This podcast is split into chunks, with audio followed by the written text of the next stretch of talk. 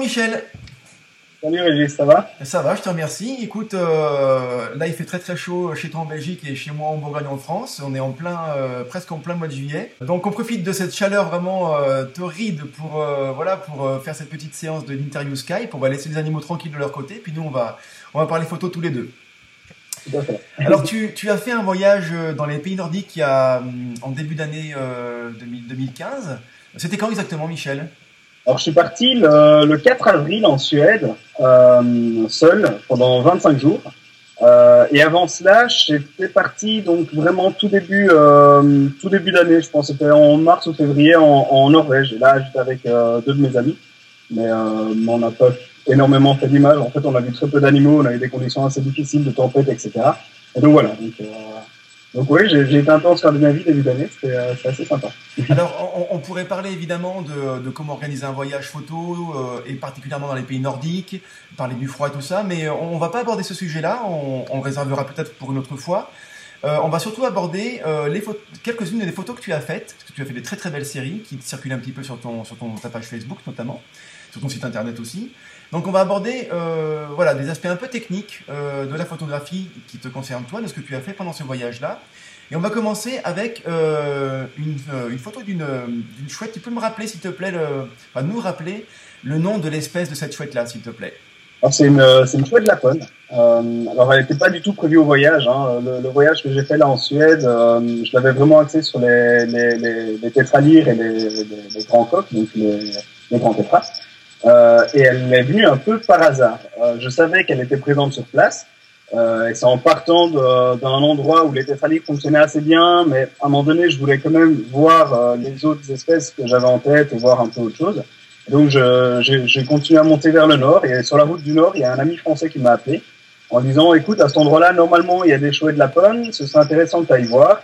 Et effectivement c'était génial quoi. Il y avait trois donc trois adultes euh, dont deux qui nourrissaient un nid en forêt que j'ai pas essayé de chercher pour pas les déranger, donc je suis vraiment resté que dans les plaines avec elles. Euh, et donc du coup, j'ai pu faire euh, pendant trois jours, je pense, euh, des photos de, de ces oiseaux-là. Alors, ces chouettes-là, comme l'on l'indique, chouettes lapones, elles vivent alors, principalement dans les pays nordiques, en Laponie notamment. Est-ce qu'on peut les retrouver un petit peu quand même vers le sud? J'entends, je sais pas moi, Danemark, peut-être des pays, des pays ah. un peu plus froids vers chez nous. Non, pas à ma connaissance. Euh, on les trouve essentiellement Norvège, Suède, Finlande, euh, mais il y a très peu de, de, données scientifiques sur cet animal parce qu'il est assez, euh, assez discret finalement. Et euh, les, les, scientifiques ou les ornithos trouvent assez peu de, de nids par an. Et donc, on ne sait pas trop. Mais à ma connaissance, il n'y en a pas au Danemark, euh, ça, ça j'en suis quasi sûr. D'accord. Alors, donc tu as dit que cette, cette chouette-là n'était pas du tout prévue dans ton programme photo. Euh, ça veut dire que tu avais, avais assez peu de connaissances naturalistes à son sujet. Euh, comment, comment tu On dit souvent qu'en photographe d'une manière, il faut d'abord connaître son sujet pour après aller le photographier, connaître ses habitudes de vie, son comportement, où est-ce qu'il vit. Euh, et pourtant, toi, tu ne devais pas connaître grand-chose de cet animal-là. Comment tu as fait pour, euh, eh bien, notamment pour le trouver, t'en rapprocher et puis finalement t'adapter un petit peu à ses conditions de vie à lui? Comment tu as fait? Mais le, le, trouver, je connaissais un peu la zone, donc euh, enfin mon ami euh, m'avait donné deux trois points GPS, donc il y avait des grandes plaines, et donc j'ai été euh, j'ai été dans ces plaines à attendre hein, l'obscurité, voir si elle chassait, etc.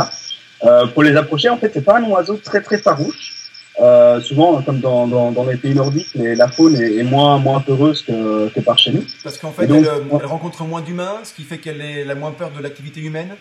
Alors, je pense que ça s'explique surtout du fait qu'il y a moins de pression de chasse. Euh, à mon avis, ça, ça, doit être, ça doit être dû à ça. Et donc, pour les approcher, finalement, ben, en y allant très lentement, petit à petit, euh, on se fait accepter par l'oiseau. Et donc, on peut avoir des proximités assez intéressantes, euh, de l'ordre de, de 30-40 mètres avec l'oiseau. C'est un très gros rapace, hein, donc, euh, donc voilà quoi. Alors après, c'est vrai que la chouette lapone, précisément, tu la connaissais pas très très bien, mais finalement, ça reste un rapace nocturne, ce qui fait qu'il a des habitudes de vie que tu connais aussi. Euh, les chouettes chez nous, euh, les chouettes hulottes par exemple, ont des habitudes de vie qui sont sensiblement les mêmes, habitudes nocturnes. Euh, J'imagine qu'ils chassent aussi des, des rongeurs. Donc, tu as pu aussi t'aider de ces connaissances-là? Oui, tout à fait. Hein. Mais en fait, c'est un rapace qui se rapproche un peu plus de, des hiboux des marais. Euh, donc en fait, elle chasse vraiment au petit matin et euh, fin d'après-midi. Donc il y a moyen de faire des photos euh, d'elle encore quand il y a de la lumière. Hein, c'est pas exclusivement nocturne. Et donc ça permet de, de, de voilà de, de, de l'approcher tranquillou et euh, faire quelques, quelques images. Quoi. Alors tout le monde n'aura pas la chance de pouvoir partir en Suède comme toi tu l'as fait à la rencontre de la chouette lapone. Malgré tout, on peut aussi pratiquer la photographie de, de, de, de rapaces nocturnes chez nous, chouette, hibou, grand-duc par exemple. Euh, est-ce que tu as des conseils précis de photos à donner pour pouvoir réussir des clichés euh, qui peuvent être sympathiques? Alors le, le, tout ce qui est euh, photo flash des rapaces nocturnes, je connais pas grand chose. Euh, je, je, en fait, j'ai pas la connaissance euh, suffisante pour pratiquer avec le flash, etc. Euh, mais après, pour les hiboux de marais, par exemple, c'est y aller vraiment très doucement. En fait, c'est comme toujours dans, dans, la photo nature. Hein. C'est prendre énormément de temps d'observation aux jumelles, etc. pour connaître les habitudes des, des oiseaux. Euh, en, en, hiver, là, c'était en janvier, j'ai un peu travaillé sur le, le hibou des marais, donc j'ai fait quelques images euh, de cet oiseau-là. Et donc j'observais avant pour savoir dans quelle plaine il venait chasser. Et, euh, et en fin de compte, euh, on, on, arrive à trouver, à trouver des lieux intéressants. Et puis il faut juste attendre en appui et, et, espérer que l'oiseau vienne chasser là où il va. D'accord. Pour la photo précisément qui, que, que, qui va apparaître là sur la vidéo à l'écran, euh, il y a une euh, quel moment particulier tu l'as prise une, une, anecdote particulière? Est-ce est-ce qu'il t'a vu là? Est-ce que l'animal t'a vu à ce moment-là? Comment ça s'est passé précisément dans ce cas-là précis? Bah, En fait, là, l'oiseau était euh, perché sur un piquet, euh, un petit piquet de clôture euh, assez vieux mais pas super esthétique. Et donc, pour pas qu'on voit ce piquet-là, j'ai mis, de, enfin, je me suis, j'ai fait en sorte d'avoir un peu de végétation devant moi, et donc en fait, elle a perdu dans la végétation. On dirait qu'elle est, qu'elle est prise en forêt. Mais elle est en, en, fait, elle est en, en bordure de, de grandes plaines. Hein. Il, y avait, il y avait tous les épicéas euh, qui bordaient cette plaine-là. Et donc, elle, elle, attendait, elle chassait. Je pense qu'elle m'a vu, hein, euh, parce que j'étais pas du tout camouflé. Euh, donc, elle m'a vu, ça c'est certain. Euh, c'était la première fois que je la voyais, euh, donc sur le site. et voilà, il était, il était assez tard. Hein. Il était, à mon avis, vers 9h, 9h30. Donc le soleil était déjà couché depuis un petit temps. Donc c'est vrai que là, je suis en haut ISO déjà, mais, euh, mais finalement, avec les boîtiers actuels, euh, ça, ça passe assez bien. Et, euh, donc voilà, là, là, je suis resté presque une heure avec elle et elle bougeait pas. Et je pense pas que je l'ai dérangée parce qu'elle regardait tout le temps, c'était pas des souris ou des choses comme ça. Elle a fait deux tentatives de chasse devant moi, mais elle a raté, malheureusement. Et puis, et puis voilà, après je l'ai laissé tranquille une fois que j'avais plus de lumière pour continuer à faire les photos et aussi pour la laisser euh, la nuit euh, tranquille. Alors, une, question qui peut être intéressante pour pas mal d'entre nous qui nous écoutent. Euh, un animal que tu dis pas très très farouche, à quelle distance toi tu estimes que tu vas t'arrêter de t'approcher? Euh, Parce que tu vois, tu, tu dis qu'il est pas très farouche, donc tu peux t'approcher, il s'enfuit pas, et, et, on peut être tenté d'aller encore un peu plus près. Qu'est-ce, quelle est la limite, la limite que toi tu t'imposes pour pas le déranger quoi finalement et pas le faire s'envoler? En fait, j'essaye d'anticiper ses réactions, on va dire. Euh, donc si je vois que si je fais un pas et que je vois qu'il commence à être stressé, là je vais m'arrêter, je vais reculer de 5 mètres. Euh, oui, donc c'est-à-dire que, pardon, je te coupe, Michel, mais tu peux, euh, c'est pas que tu vas t'arrêter d'avancer, c'est que tu vas carrément reculer. À, un moment donné, oui. Euh, si je sens que je, vais que je commence à déranger l'animal, euh, je recule. D'accord. Euh, pour lui laisser un peu plus d'espace, qu'il se sente moins, moins menacé. Et puis, quitte après euh, 10, 20, 30, 40 minutes plus tard à me réavancer un peu, euh, mais ça c'est en fonction vraiment, chaque situation est différente. Hein. Euh, chaque individu dans, dans bah, c'est un peu comme les humains, hein. chaque individu est différent et donc chaque individu aura sa tolérance. Il y a des oiseaux euh, qui sont vraiment très très peu farouches où on peut s'approcher à 3-4 mètres, je pense, sans problème. Mais après, ça n'a pas trop d'intérêt à part le, le déranger vraiment euh, aller dans, dans, son mode de vie. D'accord. Donc là, un signe de stress particulier pour euh, cet animal-là, c'est quoi? C'est la tête qui tourne C'est euh, il bouge un peu plus euh, Ça peut être quoi, par exemple?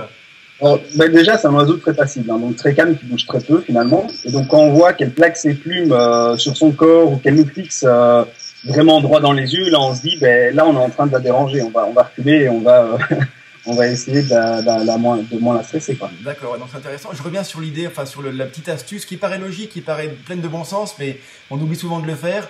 C'est de, de se baisser un tout petit peu parfois ou de changer un tout petit peu de point de vue, de se décaler d'un pas si on peut, pour pouvoir euh, cacher quelque chose qui peut être un petit peu disgracieux. Là, tu l'as fait par rapport au piquet. Et c'est vrai que, euh, effectivement, il y a une petite tache sombre qui est vraiment au bas de l'image. Mais il vaut mieux cette petite tache sombre qui est floutée, qui se fond dans l'environnement plutôt qu'un piquet qui, qui, bah, qui rappelle la, qui rappelle l'homme dans la nature. Et, et ouais. donc voilà, c'est une astuce à, à garder pour, euh, ben voilà, pour éliminer quelques éléments disgracieux. Oui, puis euh, c'est vrai que changer parfois, c'est pour ça que j'essaye de travailler très peu au trépied finalement, euh, sauf quand je suis à l'affût fixe. Euh, mais c'est vrai que parfois changer juste de 50 cm hein, son, son angle de prise de vue, ça change complètement la photo. Et donc on peut euh, parfois passer à côté de superbes photos parce qu'on n'a pas eu euh, le réflexe de soit de se baisser, soit de se lever un peu plus. Et ça arrive, à mon avis, ça doit arriver tous les jours, même si on s'en rend pas compte. et, c'est vrai que le trépied peut être un, un, un, frein à cette petite créativité artistique parce qu'on aura moins, on pourra, on pourra moins bouger, moins se baisser évidemment, sauf sauf à, à, décrocher les petits, voilà, les petits crochets des, euh, des, des, des, trois pieds. Mais ça peut être un frein à la créativité avec un trépied, c'est vrai, ouais. Alors oui, et puis en plus avec le trépied, tu seras, tu seras moins rapide finalement. Euh, tu vois, si tu as, un animal devant toi et que tu aimerais bien le cadrer un peu plus haut ou un peu plus bas, mais avec le trépied ça marche pas, le temps de le baisser ou le temps de te mettre bien avec ton trépied, ben tu vas, euh, l'animal il sera déjà sûrement parti quoi. euh, ou le sera déjà passé. Donc c'est vrai que sans trépied on est plus réactif. Évidemment, oui, c'est vrai. Euh, on enchaîne, Michel, avec. Euh, donc, tu as commencé un petit peu à aborder le sujet euh, sur la, la, basse lumière. Hein, et beaucoup de tes photos dans cette série-là que tu as faites en Suède sont, sont, prises à des moments de la journée où le soleil est, ou sinon déclinant, ou en tout cas carrément absent. Et j'aimerais qu'on parle un petit peu de, de quoi faire euh, quand la lumière est vraiment, vraiment faiblarde, que ce soit très tôt le matin ou, ou, ou très tard en journée. Là, l'été qui vient, qui vient devant nous, là, euh, va être propice à des moments justement de lumière un peu, un peu déclinante. Euh, donc il y a plein de, plein de trucs. Euh, qu'est-ce qui te vient en tête là? Qu'est-ce que tu pourrais dire à ceux qui nous écoutent et qui nous regardent pour, euh, voilà, pour expliquer comment mieux se dépatouiller des moments où la lumière est vraiment déclinante? Le, tout en fait, quand quand, on, va photographier en vraiment basse lumière, c'est d'utiliser le trépied dans ce cas-là. c'est un peu contradictoire, mais c'est vrai parce que du coup ça apporte une stabilité qui est vraiment pas négligeable. Euh, Là-bas, j'avais la chance d'avoir un, un 402.8 que, que, Canon me prêtait. Donc, euh, donc déjà, en termes de luminosité, j'étais vraiment bien. J'avais souvent assez de vitesse. Donc ça veut dire que euh, là, pour le coup, tu avais un 400 mm euh, qui ouvrait à 2.8. Et donc là, ouais. systématiquement, tu, tu as l'ouverture la plus importante possible pour avoir le diaphragme le plus ouvert possible. En fait, oui, euh, en basse lumière. Puis après, j'aime beaucoup l'effet le, de flou et le, le tu vois, le, le, le bokeh de, de cet objectif-là. Donc c'est vrai que, que j'étais souvent à pleine ouverture. Euh, donc après, pour revenir donc à la basse lumière, un bon trépied. Euh, essayer de calculer sa respiration en fait, euh, parce que quand, quand on va respirer un peu trop vite, euh, ben, on a tendance à plus trembler. Euh, puis essayer de contrôler un peu ses émotions pour pas trop trembler euh, de, devant les animaux. Et puis après monter en ISO. Hein. Euh, Donc là, euh, maîtriser ses émotions, ça paraît simple à dire et un peu plus difficile à faire. Et une astuce ouais. qui est toute bête et, et que qu'on pratique souvent, que moi je fais souvent aussi quand j'ai à parler en public, c'est avant de respirer un grand coup. Et ça marche vraiment très très bien, de, de vraiment ouais. se forcer, de prendre conscience de sa respiration. Voilà, tout simplement. Euh, c'est vraiment tout bête, euh, de se forcer à respirer un petit peu plus, de prendre conscience de sa respiration et ça permet de faire baisser un peu le cœur, ça permet de faire baisser le, le voilà, le rythme respiratoire, et ce qui fait qu'on maîtrise un peu plus euh, sa technique dans ces cas-là. Donc toi, tu, voilà, tu conseilles de faire ça. Alors oui, et souvent, en fait, euh, quand, quand, je vais photographier où je suis vraiment en limite de, vitesse, genre un dixième, un vingtième de seconde, où je sais que chaque tremblement va, euh, va influencer l'image, j'essaye complètement, enfin, je, je respire plus pendant que je fais des photos, quoi. Euh, donc je, je, je, respire une fois que l'action est passée ou, euh, ou quand j'ai plus l'oxygène, mais j'essaye vraiment de, de rester entre guillemets en apnée quand je fais des photos. Mais à mon avis, chacun a ses petits trucs, euh, chacun, euh, chacun doit trouver euh, ce qui lui convient mieux. Quoi. En, en termes vraiment techniques, c'est monter en ISO, enclencher la stabilisation s'il y en a un sur l'objectif, et puis, et puis après espérer que, dans l'ensemble des images, il y en ait, des réussites. Alors pour la montée en ISO, alors, maintenant effectivement la plupart des trépieds euh, arrivent à monter à, alors moi par exemple le 4.3 jusqu'à 3200, je peux, c'est très très facilement exploitable. Je peux même aller jusqu'à jusqu'à 6000 6400. Euh, après il y aura un petit peu de post-traitement. Est-ce que est-ce que toi, toi aussi un très très bon boîtier qui monte vraiment bien en ISO. Euh, la question c'est est-ce que tu, euh, privilégies finalement la qualité de la photo et quitte à ne pas la photographier, ne, pas la faire parce qu'il y aura beaucoup de bruit, ou tant pis tu la fais quand même et puis après on verra finalement à l'écran qu'est-ce que ça donne? Alors, en règle générale, je me limite à, à 4000 ISO qui est euh, pour moi la limite euh, du, du 5D3 euh, parce qu'après, en qualité, comme tu disais, ça, marche moins bien. Mais je vais dire, si je suis en, en, en, devant une espèce très très rare, genre un lynx sur un loup, un ours, où on n'a pas l'habitude de les voir, euh, et qui fait nuit, je vais monter euh, en ISO. Oui. Je, vais, je vais dire, je vais pas rater l'image. Après, sur des images où je sais que j'aurai l'occasion, par exemple, de les faire le lendemain ou, ou la semaine suivante ou quoi, je vais rester à, à, des ISO corrects pour ne pas, pour avoir des images exploitables finalement, hein, tout simplement. Qu'est-ce que tu penses de l'astuce euh, pour gagner un cran de vitesse en plus? Qu'est-ce que tu penses de l'astuce de, euh, de, corriger l'exposition à moins 1 IL par exemple? Euh, Donc l'image sera sous-exposée évidemment, mais on va gagner un peu de vitesse. Qu'est-ce que tu penses de ça? Est-ce que c'est viable? Est-ce que c'est finalement c'est pas si bien que ça? Alors, moi, les, les, diaphragmes d'exposition, j'utilise beaucoup hein, pour avoir des, des, rendus un peu sombres ou des rendus finalement un peu clairs. Donc, c'est vrai qu'en basse lumière, pour rendre cet aspect de nouveau d'absence de, lumière, je sous-expose euh, de temps en temps. Euh, ça permet de, en fait de rendre une atmosphère plus sombre, plus euh, entre guillemets plus dramatique, et euh, où, où, on sent la présence de, de la nuit. Quoi. C'est vrai que j'ai remarqué, euh, alors dans tout type de photos, hein, mais récemment j'ai fait des photos euh, de, de, de, de soirées d'anniversaire et, euh, et c'était à l'extérieur euh, sur la terrasse. Il y avait juste la lumière ambiante euh, de, de quelques bougies puis d'une petite, d'une petite lumière de d'ambiance. Et, et c'est vrai que si je laissais faire l'appareil à l'exposition normale que Louis souhaitait, eh bien, ça faisait des photos trop claires en fait. Ouais. et il n'y avait pas l'ambiance tamisée de soirée qu'on avait en vrai. Et donc j'étais obligé de sous-exposer euh, pour retrouver l'ambiance euh, qu'on qu'on vivait, euh, qu'on vivait en vrai. Donc, et c'est valable aussi, tu l'as dit, pour le pour l'animalier. Ouais, tout à fait. Et en plus, c'est génial parce que du coup, on va gagner de la vitesse. Euh, et en plus, on, on, rend vraiment ce qu'on voit. Euh, ce qu'on voit. C'est assez important pour moi d'essayer de retranscrire au maximum ce que je vois et de retranscrire un peu ce que je ressens sur, sur le terrain. Donc c'est vrai que qu'avec cette petite technique, euh, ben, on peut arriver à, à rendre vraiment ce qu'on voit. Est-ce que tu euh, as des astuces pour, euh, pour l'autofocus? Parce que c'est vrai qu'en basse lumière, il manque de la lumière, donc évidemment ça va avec. Euh, et on peut penser que l'autofocus va, va patiner, quoi. Il va pas trouver le, le Ouais. pas accrocher le sujet. Tu fais quoi, toi? Tu restes en autofocus ou et après tu finis avec le manuel ou l'inverse? Comment comment tu te débrouilles pour arriver à faire le point rapidement et, et de manière assez sûre? Ben, en vraiment très basse lumière, si je vois que l'autofocus patine et n'accroche plus rien, je fais tout au manuel. Euh, généralement, les, les bagues de, mise au point manuelle sont assez grandes que pour, euh, que pour pouvoir faire ça. Euh, et puis après, si euh, j'ai un doute, donc, mais là c'est vraiment à des heures vraiment extrêmes où le, le soleil se lève que dans une heure et demie ou deux heures, donc on voit que des silhouettes, euh, je me mets en live view euh, sur le boîtier, je surexpose un petit peu sur le boîtier, comme ça je vois un peu l'animal, c'est hyper bruité sur l'écran et tout ça, c'est vraiment très moche. Je fais la mise au point sur l'oiseau ou sur l'animal, qui généralement à ces heures-là ne bouge pas trop. Puis je déclenche la live view, je mets un fermateur de deux secondes et puis je fais la photo. Donc là, il faut vraiment des, des conditions où l'animal bouge pas trop, D'accord. mais euh, ça arrive de temps en temps. ouais. Euh, oui, effectivement, il faut. Bah, là, dans le cas de la chouette, par exemple, j'imagine qu'elle ne devait pas beaucoup bouger, donc tu, tu vous pouvez faire Ouais. cette technique-là, typiquement. Tout à fait, tout à fait. D'accord. Est-ce Et que. Est-ce que, est-ce que pour euh, justement, quand dans ces conditions de lumière euh, déclinantes, déclinantes euh, est-ce qu'on se contente de faire des photos comme s'il y avait de la lumière Je veux dire euh, des photos de comportement intéressantes. Euh, on essaie de figer le sujet, par exemple. Euh, ou est-ce qu'on peut euh, presque prendre le contre-pied de ce qu'on sait faire habituellement euh, et puis euh, avoir un parti pris artistique assez poussé. Je pense notamment, alors cette photo-là qui, qui apparaît aussi également à l'écran. C'est la photo de, alors c'est vraiment un clair-obscur très très marqué. Il y a, il y a quasiment un liseré de, de tu vois, de, de lumière. Alors celle-ci, t'as pas, pas dû la faire justement, je pense en en, lumière déclinante. Euh, comme, comme du coup euh, nos techniques habituelles en, pleine lumière sont un petit peu mises à mal, euh, qu'est-ce qu'on peut faire comme chose artistique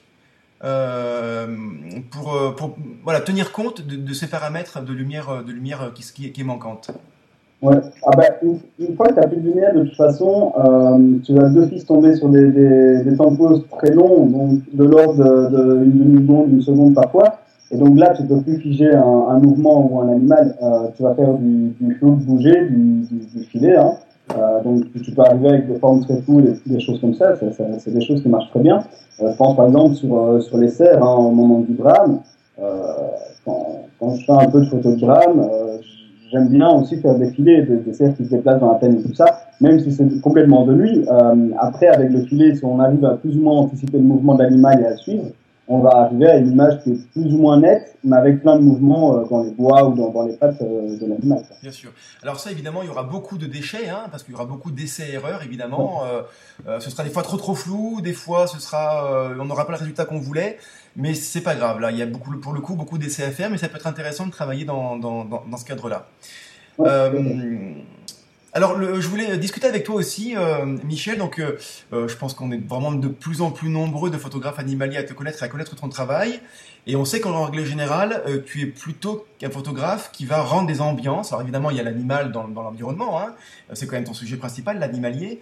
Mais toujours intégré dans un environnement un peu dramatique, un peu mystérieux, avec des brumes, avec des belles lumières. on, on te connaît bien pour ça. Et Pourtant, euh, quand je vois la série que tu as faite, euh, donc encore une fois, ça s'affiche ici à l'écran, tu as fait des photos, donc là en l'occurrence de tétralire qu'on appelle aussi des coques de brouillard, donc tu as pris aussi là-bas en Suède. Euh, et tu as fait des très très gros plans. Donc les photos que tu sais faire habituellement, que tu maîtrises parfaitement avec des, ambiances, elles sont magnifiques également. Mais je voudrais qu'on s'arrête un peu sur celles que tu as faites en gros plan. et, avant, et avant de parler de technique photo, qu'on parle vraiment du, côté artiste, du, du, côté photographe artiste. Qu'est-ce qui t'a amené et qu'est-ce qui t'a poussé euh, à, te dire, ben voilà, allez, je vais changer un peu, je vais pas faire des photos d'environnement, en tout cas que d'environnement, je vais faire des gros plans. Qu'est-ce qui t'a amené à avoir cette démarche-là artistique? Ben, en fait, en Suède, j'étais assez, euh, assez opportuniste. Euh, C'est-à-dire, dès qu'un truc se, présentait, j'essayais de le photographier comme je le voyais, comme je le ressentais. Et c'est vrai que là, ce, ce en fait, est venu sur moi euh, au petit matin et il s'est approché à je pense, à un moment donné, il devait être à 2 mètres de, l'affût. Et donc, en voyant cet oiseau arriver vraiment plein pot euh, vers moi, je pouvais pas ne pas déclencher. euh, ça arrive pas très souvent, donc euh, c'est vrai que là, c'était une opportunité à 100%. Euh, après, j'ai eu de la chance qu'il arrive vraiment en plein face sur moi, et donc euh, de l'avoir vraiment de, de, de, de, face avec ses, ses deux sourcils rouges qui, qui, qui étaient assez contrastés finalement. Et donc ça permet de, de voir une force euh, dans l'image en, en, portrait. Euh, c'est vrai que je fais plus souvent de, de l'ambiance et des choses comme ça. C'est des choses qui m'attirent plus d'un premier abord. Euh, je, je, je, suis plus satisfait des images où on voit tout l'environnement, on voit un peu le décor de l'animal, que des images où on voit juste la tête euh, de l'oiseau. Mais quand c'est vrai quand des conditions comme ça sont toutes réunies, je, le grand tétra, j'ai une chance assez inouïe, c'est que je suis tombé sur un grand tétra donc euh, le grand tétrafou, c'est euh, un tétra au moment des parades qui a une trop grosse dose d'hormones et donc il attaque un peu tout ce qui bouge. Euh, et là, finalement, j'étais sur un sentier forestier et je l'ai vu euh, débouler de la forêt attaquer ma voiture. Donc, euh, donc j'étais un peu surpris. Et, et là, j'ai fait les photos sans macro, en fait, depuis la fenêtre de ma voiture. Donc, de nouveau, une opportunité complètement incroyable. Euh, donc là, j'ai fait plusieurs variantes hein, euh, sur, euh, avec la mise au point sans macro, hein, donc parfois sur l'œil, parfois juste sur la queue derrière en éventail. Et euh, je trouvais que c'était intéressant de montrer vraiment le, ce bec assez hyper impressionnant ouvert, où on voit le fond de la gorge de, de l'animal qu'on n'a pas l'habitude de voir finalement, parce que après j'ai euh, photographié cet oiseau-là bien plus au nord, j'ai passé presque sept nuits à l'affût, je pense, avec des résultats vraiment très maigres. Euh, mais, euh, mais dans des conditions beaucoup plus naturelles qui m'ont beaucoup plus plu. Sur ce grand tétra-là, euh, je suis resté une après-midi plus ou moins avec lui, parce qu'à un moment donné, je sentais, enfin, ça un peu, ça faisait un peu, un peu zoo entre guillemets. C'est un oiseau vraiment très proche qui attaquait la voiture. Je, le, je, sentais que je le dérangeais, ça me mettait un peu mal à l'aise et donc à un moment donné, je suis parti pour, pour continuer, continuer mon voyage. Et je savais que j'avais un lec à grand tétra qui normalement fonctionnait, euh, donc je me suis dit, ben, voilà, j'ai vu l'animal, j'ai fait quelques photos, mais pour aller plus loin, je, je ferai ça sur, euh, en appui euh, calmement en prenant mon temps. Est-ce que tu peux nous dire, Michel, rapidement, la différence entre le grand tétra et le, et le coq de bruyère Pour pas qu'on ah confonde?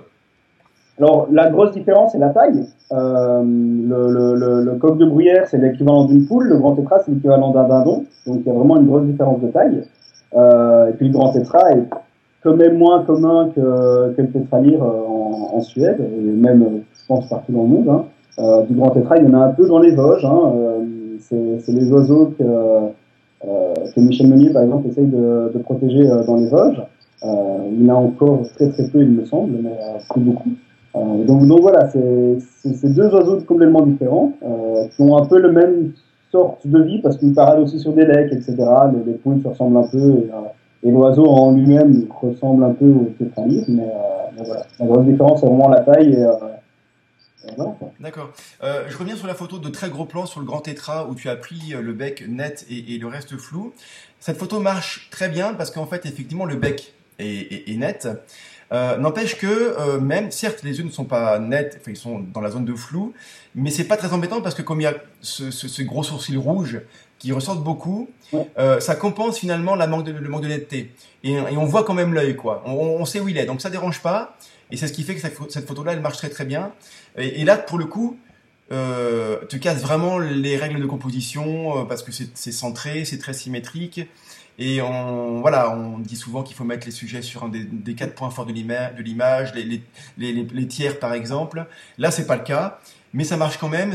Et, ce qu'il ce faut retenir, c'est quoi, euh, Michel? C'est que tu, quand tu fais la photo, c'est vraiment pour le coup, c'est à l'instinct où tu sais quand même de composer un petit peu. Comment comment tu fais pour voilà pour avoir ces, ces compositions là qui sont toujours un petit peu hors des canons, mais qui marchent à chaque fois. En fait, sur le moment même, j'essaye, euh, ouais, c'est un peu, euh, un peu à l'instinct. J'essaye de composer un peu comme, comme ce qui me plaît en fait, sur le moment même. Et je suis sûr, je rate plein de cadrages euh, qui auraient été mieux.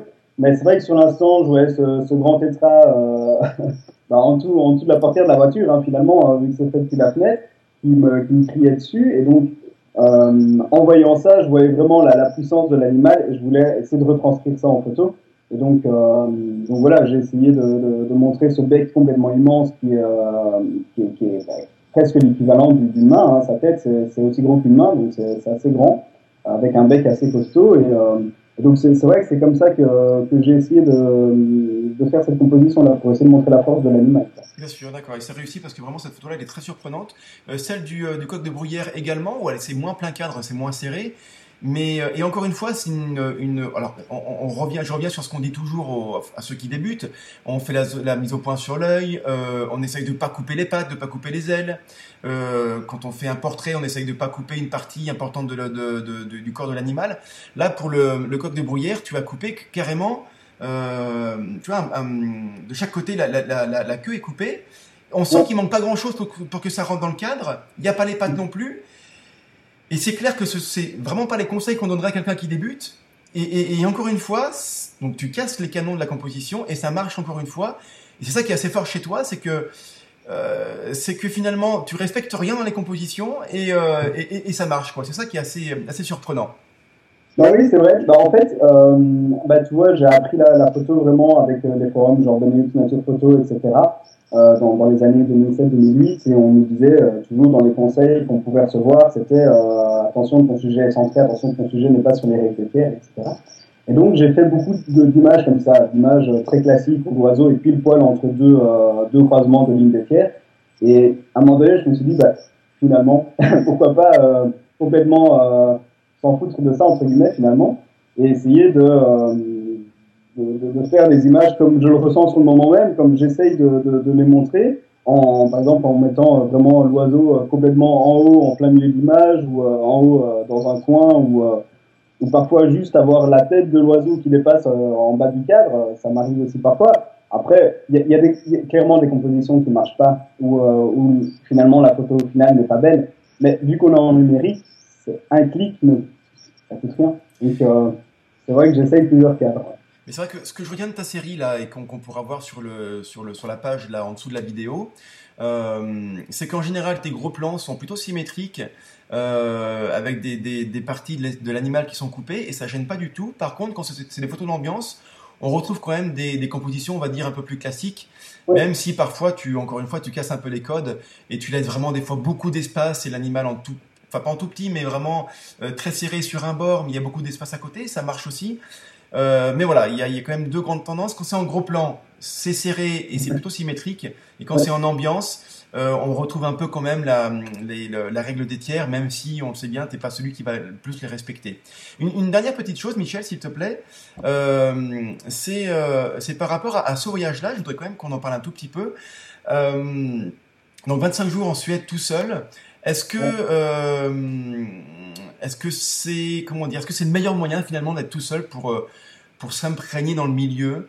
Euh, Alors c'est pas donné à tout le monde de partir comme ça pratiquement un mois tout seul à faire de la photo, mais est-ce que c'est pas le meilleur moyen pour euh, ben, pour vivre la photo à 100% ou à l'inverse est-ce que c'est pas un peu trop dur de pas pouvoir partager avec quelqu'un le soir de dire bah voilà moi j'ai réussi ça moi j'ai raté ça qu'est-ce que tu en penses?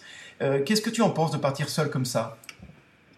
C'était la, première fois hein, où je partais vraiment euh, presque un mois euh, tout seul. Euh, j'ai croisé très très peu de personnes, hein, à part des Suédois. j'ai croisé un ami français qui était là, on s'est vu deux trois jours sur la fin du voyage. Donc je pense qu'on s'est vu peut-être en tout deux trois heures, hein, mais c'était vraiment sur la fin du voyage. Et ben, finalement, ça a bien été. la première semaine, j'ai fait très très peu d'images. Les, les, six premiers jours, j'ai quasi pas déclenché. Et là, c'est vrai que c'est décourageant. Euh, parce que euh, bah, déjà on est tout seul, donc, euh, on, doit, trouver notre propre rythme. Et puis pas déclencher, c'est un peu frustrant en disant j'espère que le voyage sera pas comme ça parce que sinon les 25 jours vont être longs. Et, puis ça a été.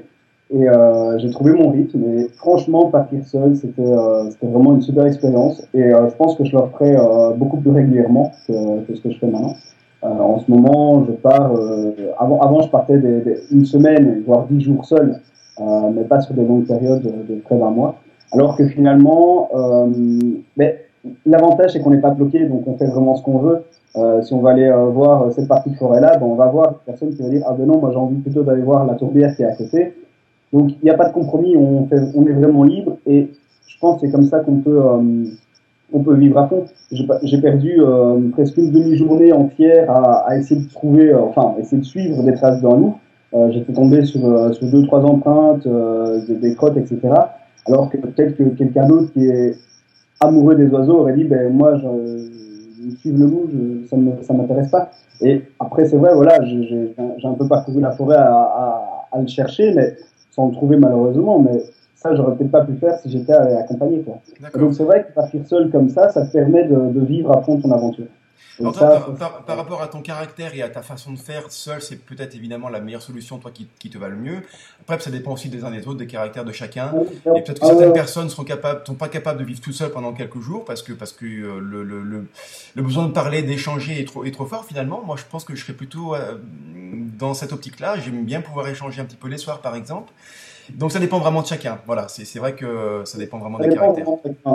Euh, mais comme je te dis, une fois que tu trouves ton rythme, franchement, ça va mieux. Mais c'est sûr que ça dépend du, du, caractère. Hein. De toute manière, c'est même indépendant de ta volonté. Hein. Euh, tu peux pas savoir, ah ben, je vais partir seul un mois, c'est grave sans problème ça se trouve, au bout d'une semaine, j'étais euh, de retour à la maison. Bien sûr, ouais, c'est vrai que, mais c'est une, une, belle expérience aussi de vivre, de vivre seul comme ça. On, on, le fait pas finalement. On a toujours quelqu'un qui, qui, parlait, la famille, les amis, euh, même dans, dans, le village dans lequel on peut habiter, on croise quand même toujours quelqu'un. Toute seule, tout seul, c'est, euh, c'est assez particulier, une belle expérience euh, à, tester et c'est vrai que ça peut être assez sympa. Euh, allez, dernière chose, Michel, euh, avant de avant de te laisser, est-ce que où est-ce alors les photos que tu as faites là, on peut les voir sur ton site internet. Hein, je mettrai le lien est en dessous de la vidéo. Malgré tout, j'imagine que tu, tu as un projet, sinon un livre, au moins une exposition, quelque chose. Quel est, quel est le, comment, comment tu vas pouvoir exploiter à fond ces magnifiques séries que tu as faites là? Alors, honnêtement, je ne sais pas encore. Euh, étant donné que j'ai déjà une expo là, qui, est, euh, qui est finie, et donc euh, je vais commencer à montrer. Une nouvelle expo avec beaucoup d'images entre guillemets inédites. Euh, je pense que peu de gens ont vu les images, donc, euh, donc voilà, il va commencer un peu à tourner. Donc pour l'instant, je sais pas trop. c'est rigolo parce qu'on en discutait encore avec un, ami photographe. Où, finalement, que faire de, de, ces images quand on rentre dans un voyage comme ça J'ai contacté quelques magazines où j'ai une possibilité d'avoir un, ou deux articles. Euh, après, il faut voir. Je, je pense qu'un projet de livre que sur la Suède ou que sur la Scandinavie, c'est pas pour tout de suite. Euh, parce que j'aimerais bien encore faire quelques voyages. Mais après, pourquoi pas intégrer ces, ces images-là dans, dans, dans, dans, dans un futur livre euh, Voilà, pourquoi pas. D'accord. Écoute, Michel, je te remercie beaucoup pour euh, bah, cet agréablement passé en ta compagnie. C'était vraiment très instructif. Euh, J'espère que ceux qui nous ont vus et écoutés auront un peu voyagé avec nous en Suède. Enfin, surtout avec toi, parce que moi, j'ai pas voyagé du tout. bah, en tout cas, un tout grand merci à toi. Hein, comme c'est vraiment super, super sympa. et puis, euh, puis voilà, donc ceux qui veulent aller voir ton site, ta page Facebook, c'est juste en dessous de la vidéo. Comme ça, ils pourront voir les magnifiques photos que tu as faites. Merci beaucoup, Michel. À très bientôt. Merci à toi. Salut.